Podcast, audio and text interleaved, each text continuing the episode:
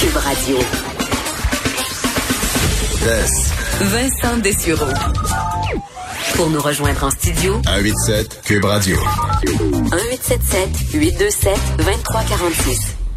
On a tous très hâte de retrouver notre liberté euh, qu'on avait avant avec la fin de la pandémie qui arrivera tôt ou tard. Et euh, évidemment, les activités qui nous ont été coupées, euh, on dirait que c'est ça qu'on a le plus hâte de retrouver. Évidemment, voir nos familles, les serrer dans nos bras, ensuite aller au restaurant, aller ben, dans les bars, peut-être même aller danser dans les festivals, peu importe. On a tous hâte de retrouver ça. Mais il y a un élément qui revient chez beaucoup, beaucoup de gens quand on leur demande, tu t'ennuies de quoi là, le plus? C'est les voyages. Évidemment, en hiver, les gens vont dire, ben moi d'habitude, je vais une semaine dans le sud, là, ça m'a fait mal de passer l'hiver ici. D'autres, c'est les voyages en général, parce qu'ils se promènent un peu partout à travers le monde. Et euh, ça fait mal de devoir rester en plus confiné dans nos euh, villes ou maisons carrément respectives. D'ailleurs, euh, pour montrer à quel point les gens, ça leur démange, je voyais un sondage aux États-Unis qui disait que 38% des Américains seraient prêts à abandonner le sexe pour un an juste pour pouvoir voyager à nouveau. Un an, là. Je sais pas c'est quoi je vous dirai pas mon choix personnel, mais 38% des Américains ont répondu ça à un sondage qui serait prêt à laisser la sexualité pour un an pour pouvoir voyager. Euh, et euh, alors j'ai l'impression que tranquillement on va voir, on va dire ok ben ça semble pas mal sûr qu'à l'automne prochain ben, on devrait pouvoir voyager. Où euh, ça, c'est encore des inconnus là, parce qu'on ne sait pas exactement quelle sera la situation dépendamment des pays. Mais il y aura un moment où on va dire ok, on va commencer à se bouquer des voyages. Et là, ce que je me demande, est-ce qu'il y aura un, Ron Marie, les Québécois, les Canadiens vont dire OK, let's go. Plusieurs ont, mis de l'argent de côté parce qu'ils dépensaient plus pendant la pandémie, ils étaient en télétravail, ils n'ont pas manqué une journée de travail. Alors, il y a un petit peu, euh, je disais plus tôt dans l'émission, un petit pactole qui attend. Pour certains, il y en a qui en arrachent, puis c'est tout à fait le cas, mais il y en a plusieurs pour qui il y a un coussin qui s'est euh, mis là. Et on se dit, quand je vais pouvoir le dépenser, regarde bien ça. Alors, est-ce que les compagnies aériennes vont pouvoir livrer la marchandise, sachant qu'ils ont dû freiner ou dans certains cas même arrêter leur service pendant plusieurs mois. Pour en parler de cette reprise dans le milieu des voyages et de l'aviation, on tout de suite l'expert en aviation et conseiller principal exploitant et gestion de services aériens chez Octan Aviation, Charles-Éric Lamarche. Bonjour Charles-Éric. Salut Vincent, comment ça va? Ça va très bien. Je te tutoie, on se connaît, je suis content de te retrouver. Euh, et euh, de toi, euh, tout d'abord, est-ce que tu as ce sentiment-là qu'il y a une grande partie de la population qui, on le disait à un moment donné pendant la pandémie, ah, les gens vont, vont avoir peur de voyager pendant un long temps à cause de la pandémie? Moi, j'ai l'impression inverse, que quand on va pouvoir, qu'on va être vacciné, on va se sentir en confiance, puis on, ça coûtera ce que ça coûtera, on va vouloir partir en voyage? Ben, j'ai aussi beaucoup de gens dans mon entourage qui ont hâte de partir, qui ont les, les, les, les, les fourmis dans les jambes, qui ont hâte de prendre l'avion. Moi aussi, et écoutez, j'ai une conjointe qui voyage quatre, cinq fois par année, qui a très, très hâte de partir aussi, là, aller découvrir un peu là, ce que le monde aura à nous offrir post-COVID. Bon, et là, comme on, parlait d'ouverture des restaurants cette semaine, et là, les restaurants disaient un peu, nous, on peut pas juste ouvrir comme ça euh, en trois jours. Il faut euh, remplir les, les, frigos, il faut entraîner notre euh, nos serveurs, nos cuisiniers, à tout ça. Il faut laver la salle, laver la cuisine. En aviation, euh, je veux commencer par les avions, parce que quelques, quelques volets là, qui me portent à croire qu'il y aura peut-être un certain goulot d'étranglement. Euh, les avions, euh, on comprend qu'il y a énormément d'avions de, de, partout à travers le monde, de toutes les compagnies aériennes ont été entreposés en quelque sorte. On, si vous survolez Mirabel, l'aéroport de Trois-Rivières, des appareils qui sont là depuis plusieurs mois en attente de voler à nouveau. Est-ce qu'on peut juste remettre la clé dans, il n'y a pas de clé là, mais dans serrure, puis repartir l'avion et euh, remettre cet avion-là en service, ou au contraire, c'est plusieurs mois ou plusieurs semaines avant de pouvoir remettre ces avions en vol? Mais évidemment, tout dépendant du nombre de temps que l'avion a passé en mode remisage, euh, on parle souvent de, de, quelques jours à quelques semaines pour remettre cet avion-là en service. Mais c'est sûr que il faut, il faut faire une inspection à plusieurs points de cet avion-là. Euh, et vous savez, les pièces ont différentes dates d'expiration aussi sur les appareils. Donc, évidemment, si l'avion ne vole pas, si l'avion ne fait pas de cycle, et ce qu'on appelle un cycle, c'est un atterrissage, un décollage, euh, il y a certaines pièces qui ne s'usent pas, mais il y a certaines pièces aussi qui ont un temps de péremption après un certain temps qu'elle a été posée sur l'appareil. Donc, il va falloir qu'on fasse une vérification de toutes les pièces de l'appareil, certaines pièces clés qu'on a déjà identifiées à certains moments donnés au cours du remisage ou après le remisage qu'on devra changer. Alors, avec le nombre de transporteurs qui vont vivre la reprise en même temps, effectivement, il faut s'attendre à un goulot de tremblement, non seulement pour les pièces, mais aussi pour la main-d'œuvre pour faire ce genre d'inspection-là. Ah, je comprends parce que c'est beau de dire ça prend une semaine en temps normal, mais c'est une semaine quand euh, il y a un roulement d'avion euh, continu, pas quand on a 15 avions à remettre en service euh, pour le mois prochain.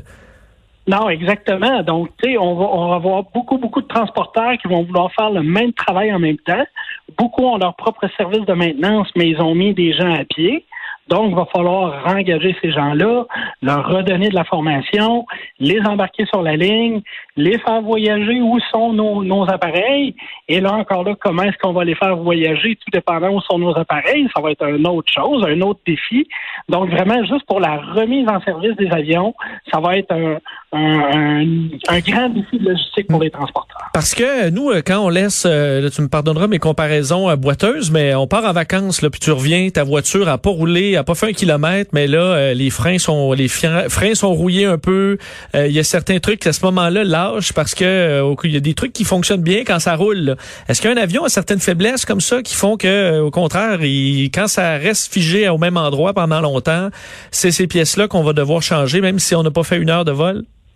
Non, exact. Il faut, faut euh, oui, c'est des. Euh, euh, l'avion va être un peu. c'est exactement comme un véhicule. Donc, l'avion va être rouillé un peu. Souvent, la première chose qu'on va aller regarder, c'est les moteurs. Les moteurs, c'est fait pour rouler. Mais on est, on est quand même habitué de remiser des appareils. Il y, a, il y, a, des compagnies qui ont des flottes qui sont extensives. Donc, euh, durant un certain moment de l'année, on en utilise moins, on va les remiser. On est habitué quand même de faire ce travail-là. Euh, on est habitué euh, de, gérer ce genre d'entreposage-là, mais là, d'avoir tout ce parc-là d'avions en même temps entreposés, ce qui va être la problématique vraiment, c'est l'approvisionnement en pièces et en main-d'œuvre spécialisée pour faire le travail. Bon, là, il y a la partie euh, mécanique, la partie avion, mais évidemment, euh, il y a la partie équipage. Euh, les pilotes qui, qui doivent reprendre le travail. Énormément de pilotes, même des pilotes expérimentés là, qui étaient commandants de bord dans des grandes compagnies, n'ont pas volé carrément depuis mars. ça, il, me semble que dans, au niveau des simulateurs, c'était déjà des compagnies qui s'étaient assez, assez surchargées, si je me trompe pas, alors que l'industrie était florissante. Est-ce que de remettre des pilotes en service alors qu'ils sont arrêtés depuis des mois, ce sera un très grand défi pour les compagnies aériennes? Euh, ça va être un autre très grand défi pour les compagnies aériennes parce que là, on va se retrouver encore avec un goulot d'étranglement. Effectivement, bon, euh, on fait pas euh, l'entraînement des pilotes aujourd'hui sur les grandes lignes commerciales, sur les gros transporteurs, même sur les, plus petits régionaux. Là, c'est tout fait en simulateur. Alors, et ces simulateurs-là, des compagnies comme par exemple le CAE, euh, qui ont beaucoup de simulateurs à travers le monde, étaient déjà hyper sollicités. Souvent, c'est des machines qui roulaient, les simulateurs de vol, là, roulaient jusqu'à 20, 23 heures par jour euh, à faire de la formation initiale et de la formation euh, récurrente, donc des mises à jour. Alors, euh, ils avaient régulièrement, la, demande était très forte. Et là, imaginez quand tout le monde va redevoir se réentraîner à peu près en même temps, encore là, les disponibilités, les, les on va avoir un goulet d'étranglement là pour les formations, c'est clair, clair, clair. Est-ce qu'on a euh, des, des, des, centres comme ça importants au Canada où on doit absolument se déplacer dans bien des cas aux États-Unis? Parce que j'ai quand même peur qu'aux États-Unis, si les compagnies aériennes disent attends un peu là, euh, faites pas rentrer des Canadiens ici, là, nous faut qu'on passe les Américains avant avec le protectionnisme américain. Est-ce que ça peut être une possibilité ou est-ce qu'on a ce qu'il faut au pays pour reformer nos pilotes?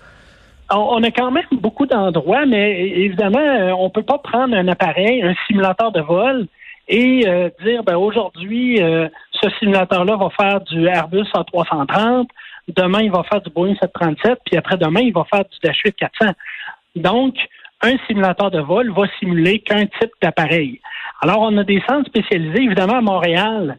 CAE est natif de Montréal, donc on a quand même beaucoup de simulateurs de vol avec plusieurs types à Montréal. Euh, Toronto aussi est un grand centre. Et il y a des compagnies comme par exemple, euh, je vais prendre WestJet à Calgary, qui opère 90% de sa flotte et du 737. Euh, ils ont leur propre simulateur. si je me souviens bien, là, ils en ont trois et quatre. Et j'ai eu le plaisir de voler un de leurs simulateurs, d'ailleurs, dans une visite à Calgary là-bas.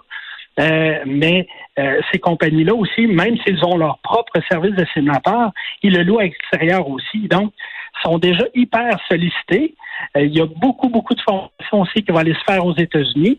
Donc là, à ce moment-là, comment est-ce qu'on va être capable de faire voyager tout le monde? Ben, ça va être un, autre problématique logistique. Mais dans l'histoire récente, à part peut-être après le 11 septembre, des pilotes euh, de, gros avions, de gros porteurs qui arrêtent de travailler complètement pendant un an, euh, il me semble qu'on n'a pas vu ça souvent. Est-ce qu'on sait à quel point ça représente une tâche importante de tout réapprendre? Je comprends qu'on dit le pilotage, ça se perd pas trop de base, mais le nombre de procédures à réapprendre pour des, des, des, des gros appareils comme ça, ça peut représenter quoi comme tâche pour un pilote qui, qui est rouillé de plus d'un an au sol? Ben, bon, évidemment, euh, aujourd'hui, avec les, appareils qu'on a, euh, le, comme on dit, euh, il n'y a, plus vraiment de pilotage à la hanche et au feeling. Hein? C'est beaucoup l'administration des systèmes. oui, il y, a du feeling de vol, c'est sûr et certain. Tu un gestionnaire de programme là, et de système, oui. Exactement. Ce qui est surtout, ce qu'il faut rebâtir, c'est la mécanique du travail en équipage, la mécanique euh, les réflexes de, de, travailler avec l'appareil, c'est vraiment ce qu'on va aller rechercher et surtout les procédures d'urgence pour que ça devienne machinal et instinctif, qu'on connaisse les procédures par cœur et qu'on sait quoi faire en cas de panne moteur. On simule pas, lorsque les pilotes vont aller en simulateur, on simulera pas un Montréal-Paris qui est un long fleuve tranquille. On va simuler un, un, décollage dans des conditions difficiles avec des pannes de système donc, c'est ça qu'on va aller essayer de recréer et c'est ça qu'on va aller euh, rechercher comme compétences chez les pilotes. Les compétences de base, elles sont déjà là. Donc, c'est vraiment de se remettre le nez dans les procédures, dans les procédures d'urgence, savoir comment gérer la machine et aussi, ben, avec les mises à jour sur certains appareils, il y a des compagnies qui en ont profité pour faire des mises à jour de système, des mises à jour d'avionique, investir un peu euh, sur, sur euh, les systèmes de bord de l'avion. Donc, il va falloir entraîner ces pilotes-là sur les nouveaux systèmes et les nouvelles procédures qui ont été mises en place. On peut quand même s'attendre, c'est pas impossible que euh, au début de cette reprise-là, les billets soient qu'il n'y ait pas beaucoup de, de bas prix et peut-être un choix de destination un peu moindre, le temps que ça reprenne au complet.